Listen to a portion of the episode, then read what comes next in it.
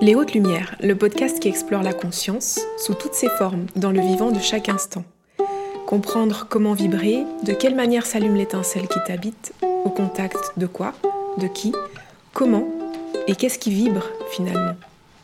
Je partage aujourd'hui un moment avec Sophie Mingui, docteur en médecine, diplômée de médecine d'urgence, de catastrophe et d'algologie. Elle se livre le cœur en mots son vécu, sa douleur et puis sa vision de l'autonomie dans l'expérience. L'intelligence au service de la conscience ou peut-être l'inverse. Comment allier médecine et exploration intérieure?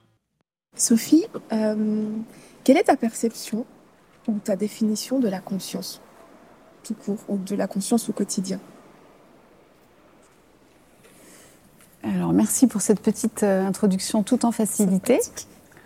Euh, alors, ma définition de la conscience, dans euh, le langage courant, dans la vie courante, avoir conscience, c'est être euh, finalement au courant de l'information qui est présente. C'est-à-dire que par opposition, l'inconscience, c'est ne pas connaître, ne pas savoir reconnaître les informations qui sont à notre disposition, qui sont déjà là, euh, mais dont, ou par manque de perception, ou par manque de clarté, de discernement, on n'en reconnaît pas euh, euh, le, caractère important pour soi ou important pour, pour l'ensemble de ce qu'on vit.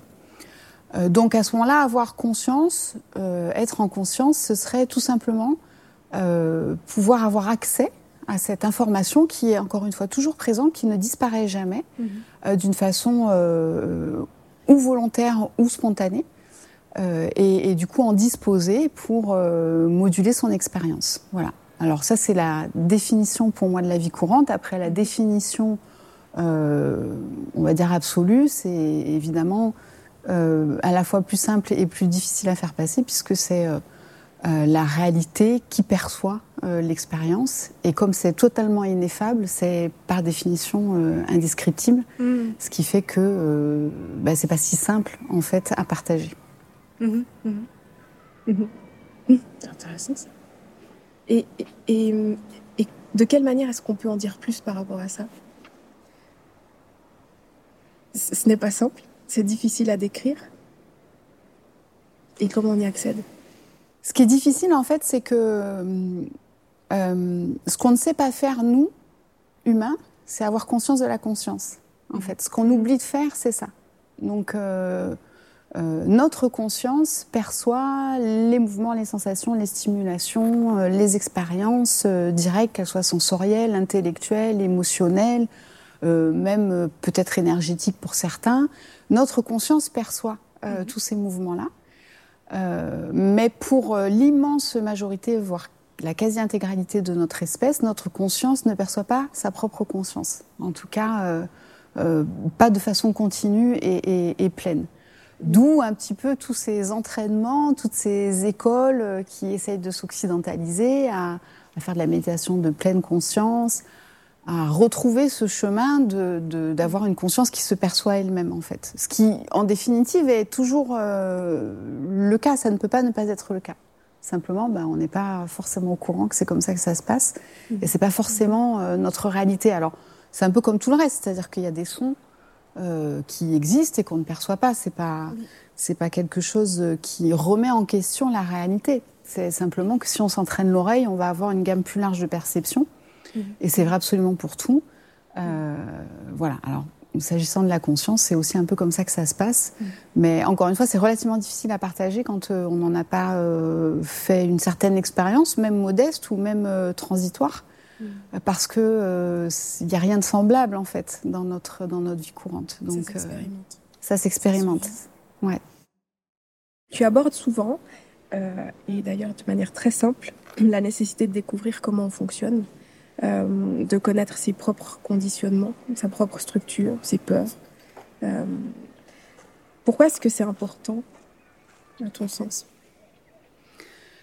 Euh, Parce que il me semble que à l'heure actuelle, la très grande majorité de, des individus que nous sommes, en vivant leur individualité, a complètement en fait perdu euh, la réalité de ce qu'il est, et a complètement perdu la réalité de l'intelligence dans laquelle il s'inscrit, en fait.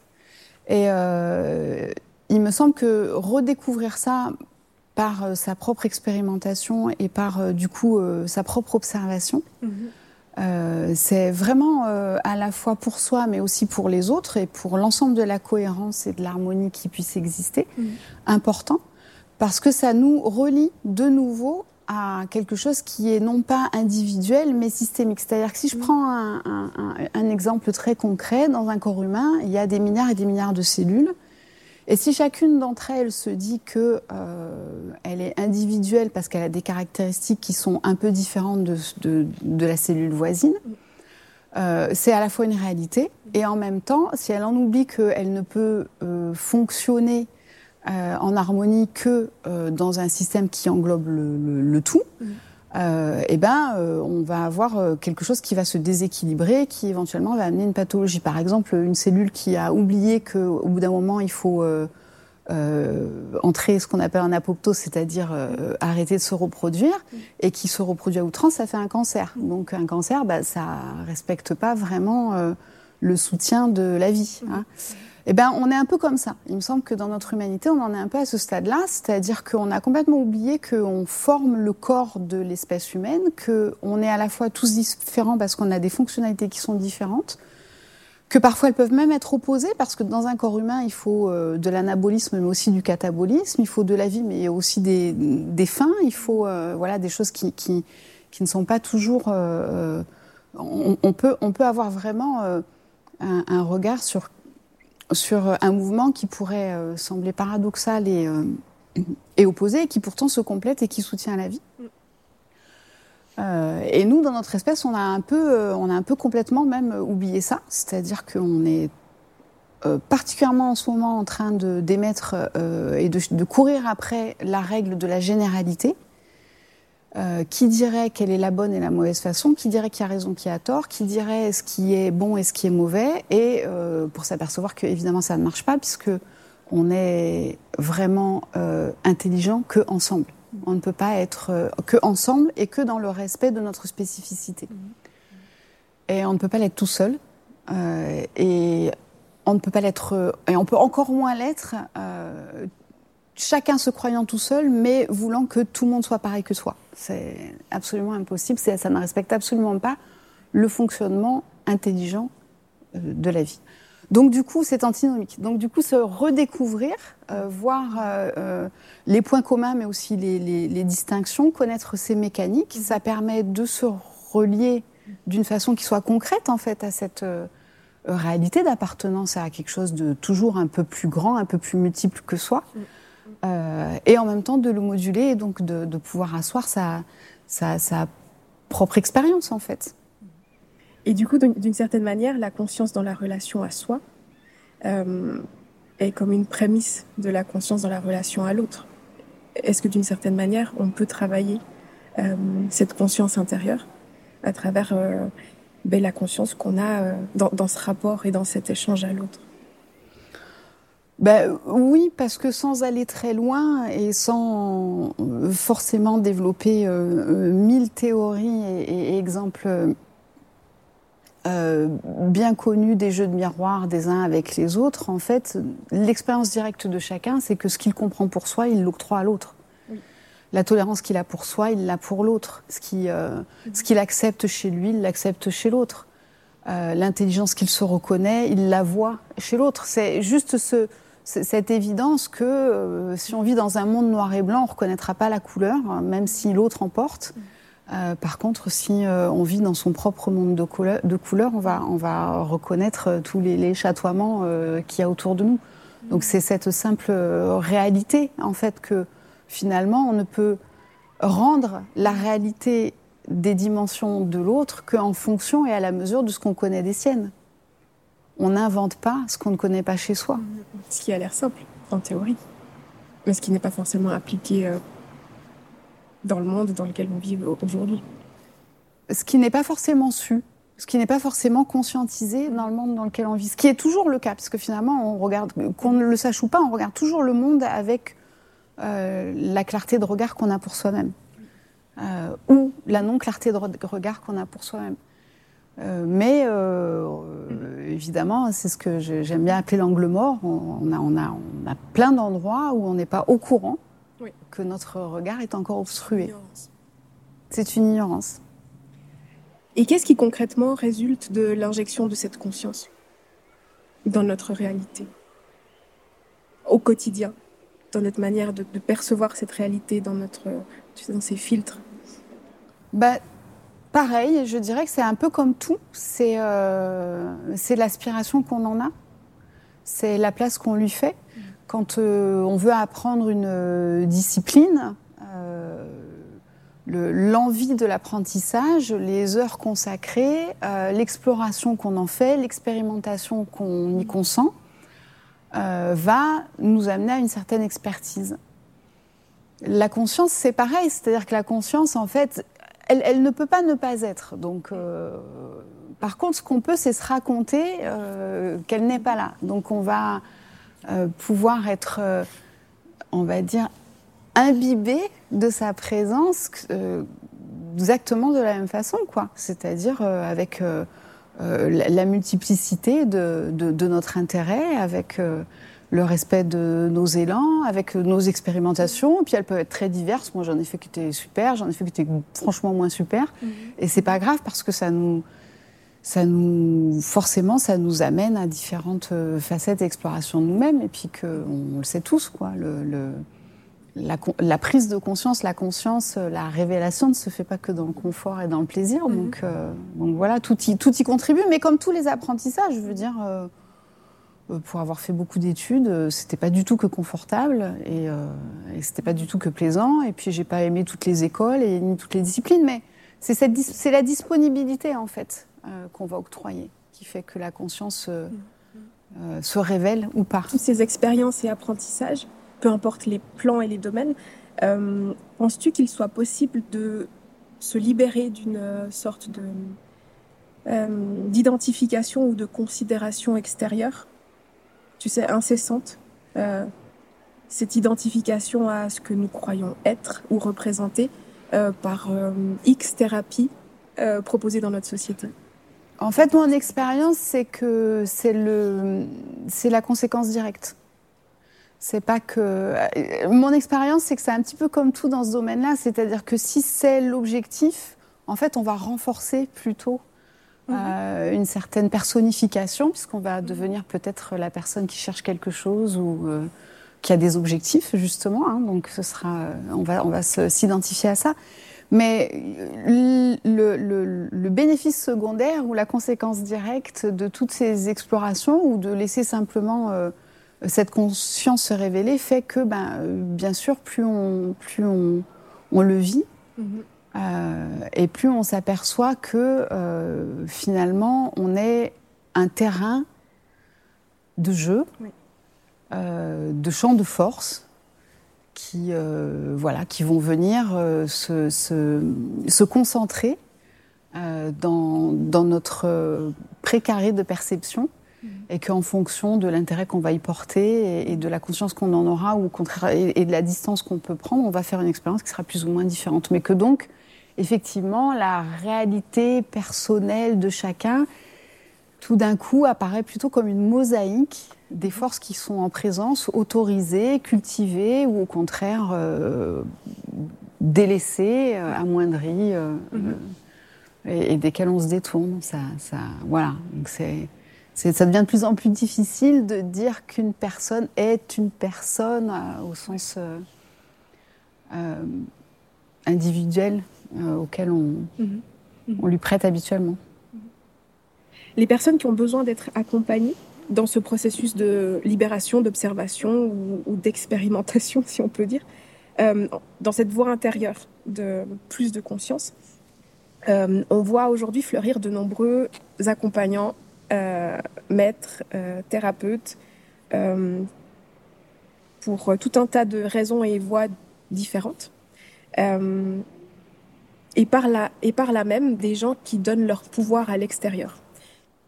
Donc en fait, je, je moi, j'aurais vraiment euh, pas de conseils à donner particuliers parce que depuis mon point de regard et mon expérience, euh, la vie est tellement bien faite que même ce qui pourrait sembler être euh, peut-être une voie de garage, une erreur d'aiguillage, un petit raté, va apporter exactement à la personne ce qui lui est nécessaire. Mm. donc parfois on a, ça m'est arrivé, besoin d'un thérapeute qui soit inconfortable pour pas dire qu'il soit bon ou mauvais. On a besoin de quelqu'un qui bouscule, ou au contraire on a besoin de quelqu'un qui nous fait faire un peu du surplace et qui rassure. Euh, et c'est exactement par ce biais-là qu'on va trouver ce qui est important pour nous. Euh, il y a mille et une façons en fait de se rencontrer. Euh, les voies de la thérapie en sont une, on vient de l'évoquer en aparté, mais les voies du sport en sont une autre. Le cinéma, la comédie peut en être aussi une, façon de le faire. j'ai beaucoup pratiqué la médecine, je me suis énormément connue à travers ces, ces interactions et ces, ces, tranches de vie d'une intensité euh, fabuleuse. Euh, simplement, peut-être ce que ça dénote, et, en ce sens, pour moi, c'est très intéressant, c'est que c'est de l'émergence de, vraiment du désir profond que, que chacun commence à ressentir euh, de renouer avec sa réalité, la réalité de ce qu'il est, la connaissance de ce qu'il est. Euh, et qui donc va avoir tendance à essayer de se tourner vers des personnes dont ce sera directement le métier euh, pour avoir un accès qui soit euh, peut-être le plus le plus simple ou le plus facile imaginé possible. Plutôt que de, de, passer par des chemins de vie qui seront peut-être un peu plus sinueux. voilà. Pour moi, ça dénote ce désir-là, et c'est une très bonne nouvelle parce que parce que la reconnexion à cette réalité euh, ne peut que nous emmener tous, en fait, et du coup euh, nous permettre tous d'avoir euh, des, accès qui soient plus, plus véritables, en fait, avec, avec ce qu'on souhaite vivre et ce qu'on souhaite être, mm. au lieu de s'égarer parfois. Il n'y a pas de recette magique.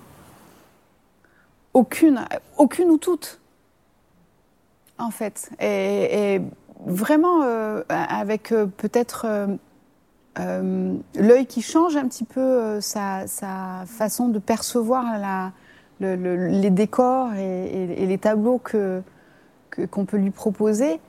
Euh, je dirais que qu'il y a tellement de possibilités que ça n'oublie jamais personne en fait et qu'il n'y a mm. pas de circonstances dans lesquelles une personne ne va pas rencontrer d'une façon ou d'une autre ce qui peut lui être nécessaire pour arriver euh, vers lui-même comme il souhaite arriver vers lui-même. Quoi. Mhm. La seule chose, encore une fois, qui peut se produire, c'est qu'on ne le voit pas, c'est qu'on ne le sache pas, c'est qu'on se méprenne sur le fait que c'est l'objectif et l'intention de, de, toute chose et de, et de tout événement. Dans, dans le changement de, paradigme actuel, qu'est-ce qui te vient à l'esprit? De quelle manière est-ce qu'on peut porter plus d'attention sur, euh, sur ce travail sur soi et non plus à l'extérieur pour euh, pas un but plus large. Mais je vais revenir à quelque chose de très pragmatique, c'est que euh, c'est toujours la même chose, c'est que euh, s'étudier, s'observer, se changer soi-même ou se faire évoluer soi-même, s'élargir soi-même, mhm. se rencontrer soi-même, c'est accessible. Mhm. Le faire pour l'autre, ça ne l'est pas. De quelle manière? Par par où on commence? Peut-être qu'on commence par euh, euh, le constater, en fait, déjà, que c'est cette euh, possibilité-là qui est la plus accessible. et du coup, du coup, peut-être qu'on commence par prendre cette forme-là de décision, en fait, au lieu de s'éparpiller, parce qu'il faut voir l'énergie que l'on dépense à considérer que euh, si la taille de la montagne ne nous convient pas, il va falloir la rapetisser. Mhm. C'est-à-dire que vraiment l'énergie dépensée à, essayer d'influer sur quelque chose qui est de toute façon hors de notre portée mhm. est, colossale. Donc c'est marrant parce que tout est comme ça. C'est-à-dire que c'est à la fois revenir dans cette modestie de changer ce qui est accessible. Mhm. Euh, et en même temps dans cette grandeur. On peut changer totalement. Et c'est intimement lié. D'une on peut changer, on peut se révolutionner de l'intérieur euh, d'une façon inimaginable. Inimaginable. Est-ce que ça t'est arrivé? Je ne fais que ça. Dans, dans, toutes les expériences que tu as pu vivre, euh, qu'est-ce qui a été le plus éprouvant à ce jour pour toi? Dans, dans, dans l'expérience, dans la transformation? Euh, il y a plusieurs choses qui ont été très éprouvantes. Ma réalité physique, enfin l'expérience physique que, j'ai ces dernières années, que j'ai pu avoir, euh, a été vraiment quelque chose de secouant. Voilà. Euh, et qui, a beaucoup transformé, du coup, mes intérêts et, ma vision de ce qu'on peut être et de ce qu'on peut faire et de ce qu'on peut devenir. Est-ce que tu veux nous en dire plus? En fait, depuis que je suis assez jeune, j'ai pas mal de, je vis pas mal de, douleurs corporelles, dont pendant très longtemps, euh, on n'a pas vraiment su euh, ce que c'était. On s'en est pas beaucoup occupé, ni moi ni, personne d'autre, jusqu'à ce que finalement ça mène à, à, des opérations, enfin des choses assez lourdes, mais qui ne, m'ont pas aidé non plus. Et puis jusqu'à ce que finalement je, me retrouve complètement impotente à ne pas pouvoir sortir d'un lit pendant plusieurs années. Donc à ce que je vive la diminution, euh, pas totale, mais enfin euh, quand même très très prononcée. Euh, et que la médecine avec laquelle j'avais tellement pris de, de, joie en fait hein, et d'efficacité ne se révèle d'aucun secours.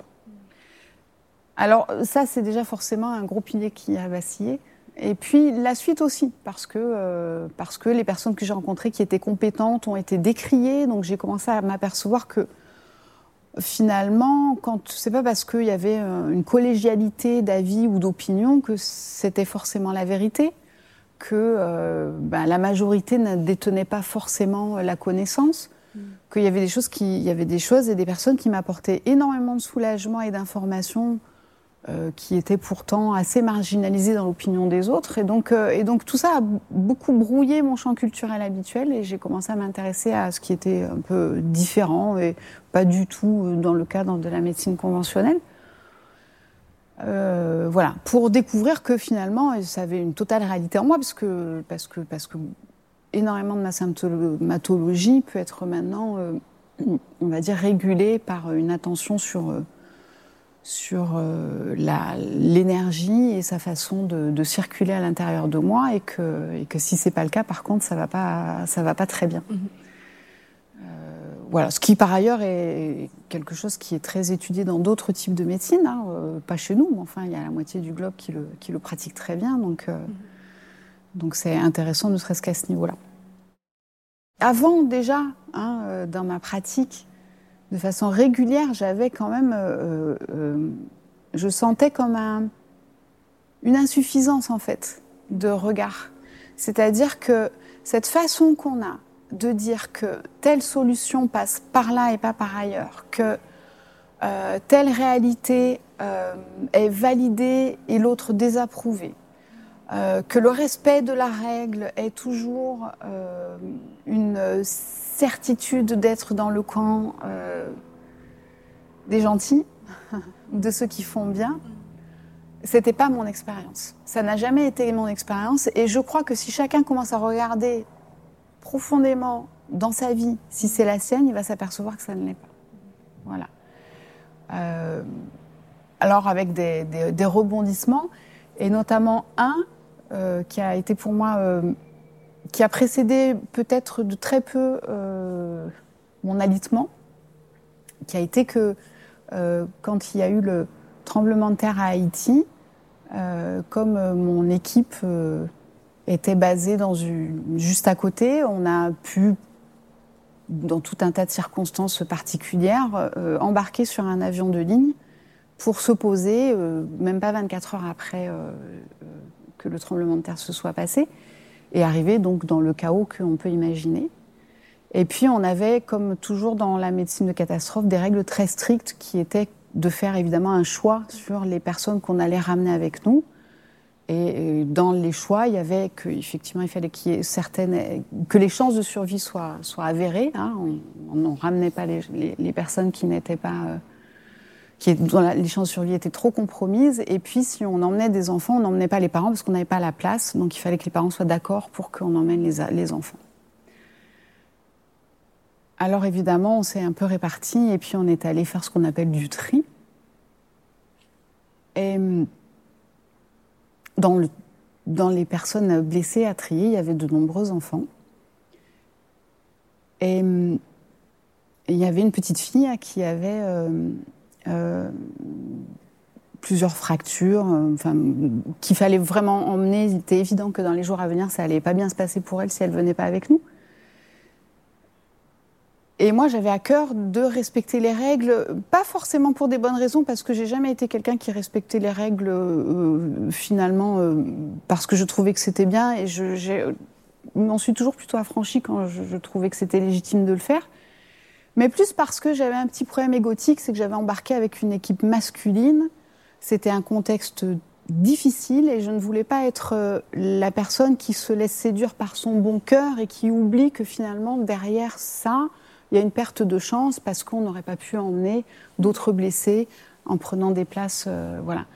Donc, euh, j'ai beaucoup insisté auprès du papa qui a accompagné cette petite fille et il n'a jamais voulu que je l'emmène sans lui. J'ai pas pu, euh, pas pu l'embarquer avec les autres blessés.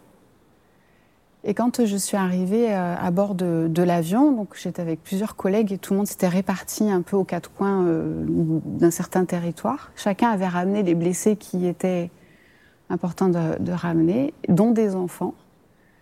Et tous mes collègues masculins avaient emmené les parents.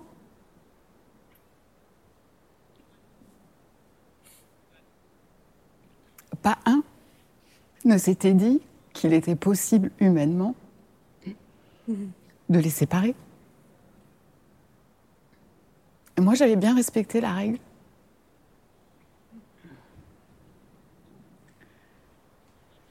Et ce moment-là a vraiment fait une bascule dans ce que j'avais encore de croyances en la légitimité d'autre chose que soi, que là. Euh, et c'est peu de temps après, vraiment très peu de temps après, que, que, j'ai eu cette, cette, succession d'années euh, de, de maladie. Et que du coup, finalement, me tournant vers d'autres choses, j'ai pu euh, voir à quel point c'était vrai, en fait, tout simplement. À quel point c'était vrai. Et finalement, de réaliser euh, avec le temps, enfin, tu m'as souvent confié que c'est souvent aussi le temps qui nous démontre euh, l'impact que tout ce que l'on a pu vivre auparavant de violent, peut-être inconsciemment, euh, fait émerger par la suite dans, notre corps, dans nos prises de conscience, et que peut-être qu'il suffit pas seulement de de mettre en lumière certaines parts euh, d'ombre ou euh, certaines blessures. Euh, que dans tous les cas, la cellule en, en, en prend quand même pour elle finalement. Donc c'est comme si d'une certaine manière ce voyage intérieur ne suffisait pas à tout à tout régler, à tout libérer, à tout accueillir. Il faut vraiment du temps et, et beaucoup de beaucoup de conscience, beaucoup d'amour d'une certaine manière pour arriver à cette paix et à ce que le corps lâche et libère euh, à son rythme finalement tout ce qu'on a pu euh, emmagasiner. Tu me dis si je me trompe, mais euh, j'ai souvent la sensation que quand, quand, on dit comment on le fait concrètement, comment on le vit, et eh ben que c'est pas toujours simple et que c'est pas forcément parce que l'on trouve une voie ou une manière que ça va être agréable et que et que ça va libérer le tout en, très rapidement finalement que ça peut être, euh, c'est pas du tout un combat, mais que ça peut être désagréable longtemps. euh, qu'est-ce qui toi, qu'est-ce qui toi t'a aidé à aller dedans malgré tout? En fait, personne ne choisit. En fait, c'est encore une fois, c'est juste que où on est au courant, ou on n'est pas au courant, qu'on ne choisit pas, mais euh, personne ne le choisit. On, on choisit pas de se dire bon allez là je vais passer quatre ans dans un nid pour aller explorer mes mécaniques intérieures. Mmh. Euh, après c'est plus en découvrant que c'est ce qui est en train de se passer, on va donner notre accord et on va se laisser faire. Bah, c'est tout le jeu de nos résistances. Hein. Et, puis, euh, et puis nous, on a toujours l'impression qu'on est en train d'explorer euh, une vie personnelle ou euh, quelque chose de très spécifique, alors que, je veux dire, le, le monde est, est un conglomérat de, de millénaires d'aventures. Tout ça, d'une façon ou d'une autre, existe quelque part. Donc, euh, donc il y a des choses accessibles, il y a des choses qui ne le sont pas, il y a des choses qui le deviennent, euh, il y a des choses qui restent cachées. euh, euh, c'est infini en fait. C'est juste infini. C'est juste. Est-ce qu'on comprend que la règle du jeu, c'est cette découverte-là? Et, euh, et du coup, on, on prend attention et, et- et fascination au voyage? Ou pas? Juste être dans le voyage d'une certaine manière. Avec Exactement. tout ça- Avec tout ce qu'on embarque avec nous.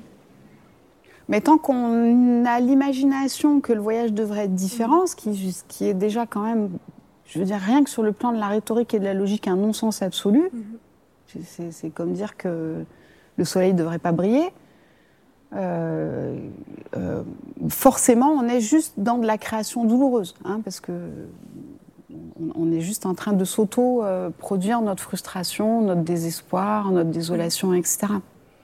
Ça, ça, euh, et ça, c'est quand même une, ça, c'est quand même une libération qui est accessible, me semble-t-il, à chacun, et, et voilà, qu'on peut, on peut vraiment souffrir, ou en tout cas une douleur qu'on peut s'épargner, on le prend dans le sens qu'on veut, mais, mais euh, encore une fois, l'énergie qui est consacrée à regretter euh, ce qu'on est, au lieu de s'en réjouir, c'est, c'est phénoménal, quoi. C'est presque automatique. C'est dans nos automatismes finalement. C'est un acharnement au-delà de la victimisation, d'une certaine manière. Oui, c'est jusqu'à un certain point, c'est la seule euh, finalement stratégie qu'on ait trouvée pour avoir l'impression de modifier quelque chose à une condition qu'on ne souhaite pas. Euh, sauf que la réalité, et si on en a vraiment dans la sincérité, c'est qu'on ne modifie rien en faisant ça, d'une part, et au contraire, on crée en fait une surcharge parallèle. C'est pas le bon chemin. Est-ce qu'il y a une question que tu aurais aimé que je te pose Que je ne sais pas. Peut-être ce serait la suite de ce qu'on vient de dire, c'est-à-dire que finalement, après ces quelques années euh, d'exploration, hein, euh, j'ai envie de, de dire à quel point euh, ce changement-là, il est simple, en fait. J'ai envie de dire à quel point il est accessible. Et à quel point il, dépend de cette euh, connaissance qu'on a un petit peu de soi-même euh, et, et du constat qu'on peut faire du fait que euh, tout à chacun, tout le temps, on peut percevoir la vie par deux canaux différents. Ou on la réfléchit avec sa tête, ou on la ressent avec son cœur. Et ça, c'est absolument vrai pour tout le monde. On a tous dans notre expérience des moments de, de réflexion intense où on cherche le pour, le contre, la bonne décision. Et on a tous dans notre expérience des moments où, évidemment, il n'y a rien à réfléchir. Devant l'immensité d'un décor, on ne réfléchit pas. On prend l'impact, on s'en nourrit et on le respire. Ben, ce que j'ai envie de dire, c'est que c'est pas circonstanciel, c'est-à-dire que c'est pas, euh, ça marche par ici devant un beau paysage et ça marche par là devant une situation complexe. Ça, c'est une association qu'on a faite. On va avoir besoin des mots pour retranscrire la beauté d'un paysage, donc on fera aussi appel à notre tête. Et on va vraiment avoir besoin d'ici pour une situation complexe. Pour, si je reprends mon anecdote euh, un peu qui a été vraiment marquante pour moi sur euh, sur euh, cette mission à Haïti, mais pour avoir du discernement sur ce qui est important pour soi, pour, euh, pour, pour savoir qui on est, pour savoir ce qui vaut la peine ou pas dans la vie, pour savoir ce qui nous habite, euh, pour, euh, euh, pour être en harmonie en fait avec ce qui exige à ce moment-là la complexité de la situation. Parce que si on ne la prend que par là, avec un raisonnement qui a été prémâché, qui donc est forcément non adapté à cette situation qui est par définition nouvelle, euh, on est en train de produire de l'erreur, ou en tout cas on est en train de produire de la grossièreté. On n'est pas du tout en train d'avoir la réponse parfaite et adaptée à ce, que, à ce qui se présente. Et ça, c'est peut-être un, certain déclic et un petit entraînement. Mais c'est pas du tout, du tout quelque chose qui soit ni compliqué, ni réservé à certaines aspirations ou pour lesquelles il faut avoir des pratiques ou pour euh, non. C'est juste regarder un peu comment ça marche chez soi, ces deux endroits, quand est-ce qu'on les sollicite, les goûts que ça a, et ne pas les oublier l'un l'autre. Euh, voilà, à, des moments où on aurait tendance à le faire. Ça tient de l'observation Beaucoup, ouais. Ça tient beaucoup de l'observation. Et de la répétition de cette observation, comme, comme ouais. intègre euh, dans notre quotidien. Oui, et de et de et de du fait d'éprouver en soi le goût que ça a. Je veux mhm. dire, quand vous avez raté votre cœur mhm. à un moment aussi euh, mhm. euh, tragique que celui que j'ai raconté, ça ne s'oublie pas. Et plus jamais, il y a un espèce de serment, plus jamais vous n'oublierez votre cœur dans des circonstances, euh, quelles qu'elles soient. C'est un, c'est, un espèce d'engagement envers soi-même.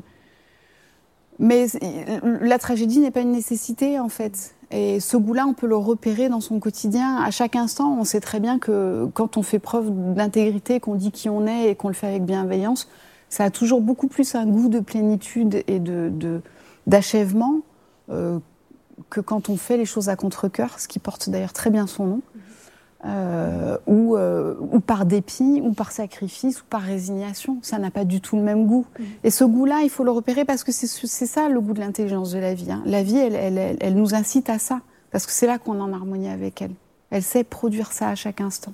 Donc si on résume, la vie est juste, peu importe ce qu'elle nous fait vivre.